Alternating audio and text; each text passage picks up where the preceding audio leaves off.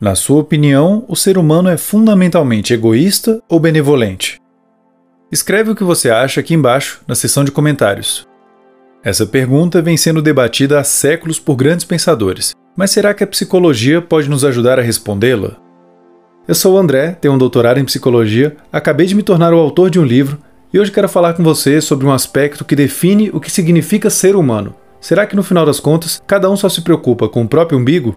Você com certeza tem bondade dentro do coração e pode nos ajudar clicando no joinha, inscrevendo-se no canal, seguindo a gente nas redes sociais e acompanhando nosso podcast no Spotify.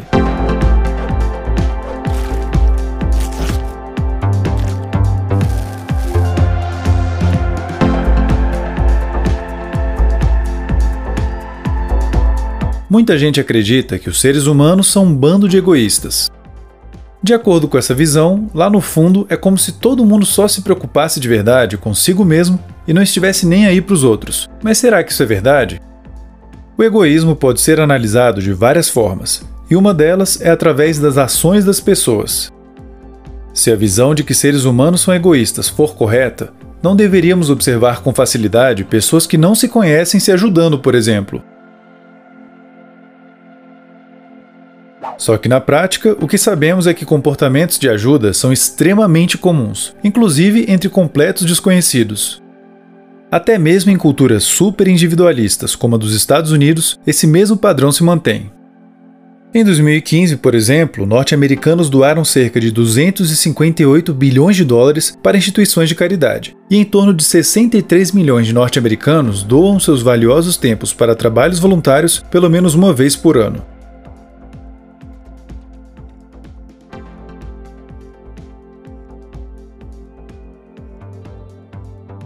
Se o impulso natural da nossa espécie fosse ser egoísta, como pensava o filósofo Thomas Hobbes, então talvez fosse possível observar essa tendência em bebês com poucos meses de idade, certo? Diversas pesquisas já documentaram que, especialmente em torno do 12º mês de vida em diante, bebês começam a ajudar os outros de forma espontânea e essa habilidade se expande durante o segundo ano de vida. A tendência a ajudar costuma ser mais seletiva, sendo dirigida principalmente a quem é familiar ou foi gentil com o bebê no passado. Então, pelo menos no nível comportamental, dizer que seres humanos são egoístas não faz sentido, já que existem vastas evidências de que agimos em prol dos outros de várias formas diferentes, com uma grande regularidade e desde cedo.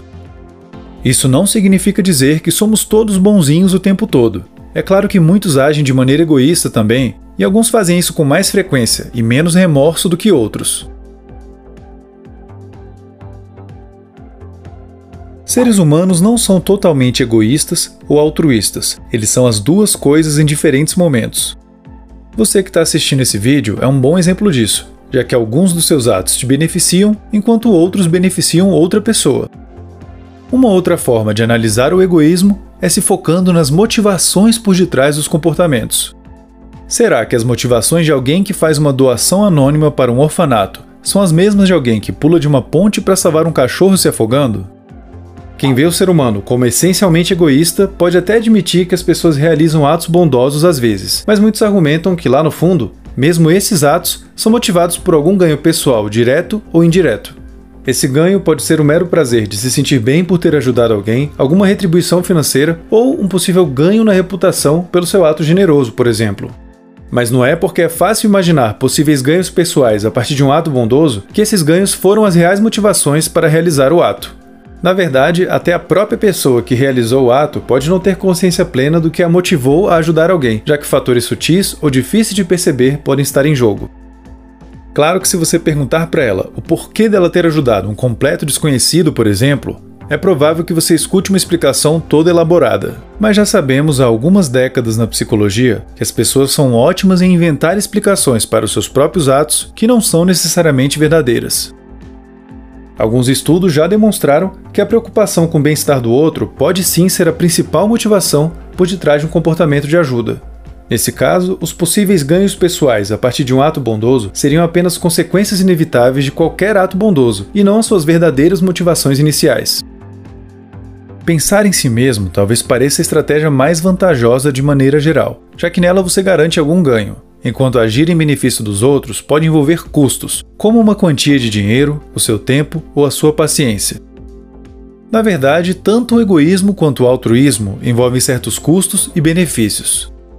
Os benefícios do altruísmo talvez sejam menos óbvios, mas diferentes pesquisas sugerem que ser alguém mais movido por ele pode ser muito vantajoso. Pessoas mais motivadas pelo bem-estar dos outros tendem a sentir mais emoções positivas, um maior bem-estar, uma autoestima mais positiva e menos sintomas depressivos. Elas também apresentam uma saúde física melhor e se sentem menos solitárias. Em relacionamentos, essa tendência a se focar no bem-estar do outro ajuda a pessoa a dar um maior suporte para o seu parceiro romântico. Não surpreendentemente, ela tenderá a viver relações mais saudáveis, satisfatórias e estáveis. Alguns possíveis custos do altruísmo são a perda de oportunidades para ganho pessoal, o maior risco de ser explorado pelos outros e a tristeza intensa que o fim de um relacionamento ou a morte de alguém querido pode trazer. Apesar disso, os riscos envolvendo a exploração e a perda de uma relação não são altos de maneira geral. Quem é mais movido por motivações egoístas tende a apresentar como custos um menor bem-estar e uma saúde física mais prejudicada como um todo. Relacionamentos costumam ser mais difíceis para essas pessoas, já que elas tentam mais regularmente obter benefícios desconsiderando o bem-estar dos outros e dão menos suporte aos seus parceiros românticos. O principal benefício trazido pelo egoísmo é acumular mais recursos para si mesmo, o que na teoria deveria ser ótimo, mas na prática isso pode resultar no paradoxo do comportamento egoísta. Embora a expectativa de alguns indivíduos seja a de que o egoísmo será melhor para eles, agir assim frequentemente não traz o aumento esperado no bem-estar. Parte disso parece estar ligado ao fato de que pessoas mais movidas por motivações egoístas tendem a sentir mais emoções negativas, veem menos sentido na vida e se sentem mais solitárias. Sabemos que emoções negativas e vividas de forma crônica, a solidão e perceber pouco sentido na vida prejudicam tanto a saúde mental quanto a física. Muita gente vê o egoísmo como algo quase sempre negativo e condenável, enquanto o altruísmo seria uma virtude moral muito positiva e admirável. A verdade é que nem todo egoísmo é necessariamente ruim e nem todo altruísmo é bom.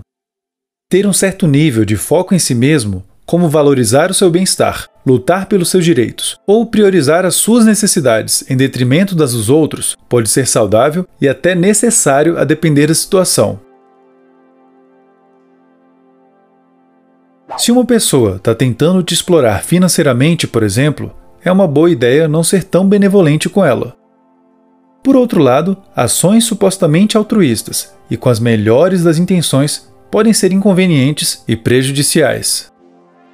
Tem muita gente no mundo que tenta cuidar dos outros ou agradá-los demais e acaba é enchendo o saco ou prejudicando muito mais do que ajudando. Pelo menos no discurso, muitos ditadores cometeram atrocidades sob a justificativa de estarem fazendo o melhor para o seu povo.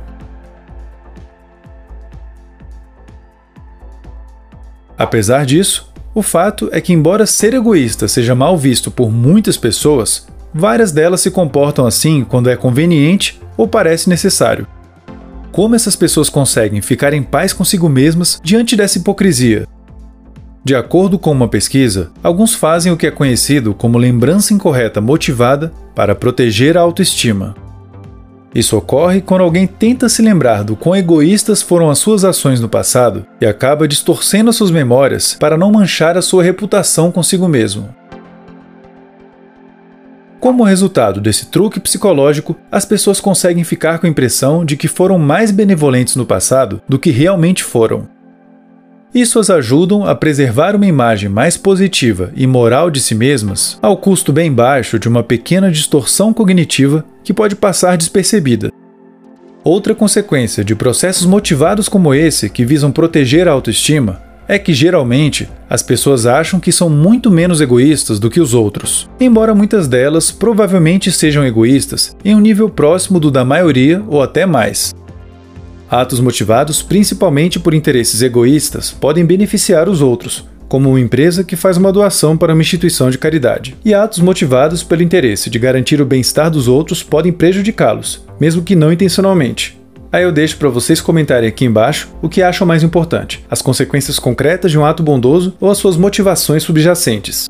A psicologia tem nos revelado um ser humano que é tanto egoísta quanto altruísta a depender do momento, sendo que frequentemente a nossa tendência é a de sermos generosos e não egoístas.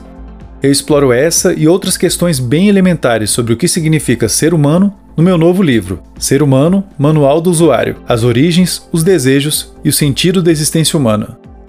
Ele já está em pré-venda e o link para você reservar o seu exemplar pode ser encontrado aqui embaixo, na descrição do vídeo. Assim que ele for lançado no início de novembro, a livraria vai te enviar o exemplar.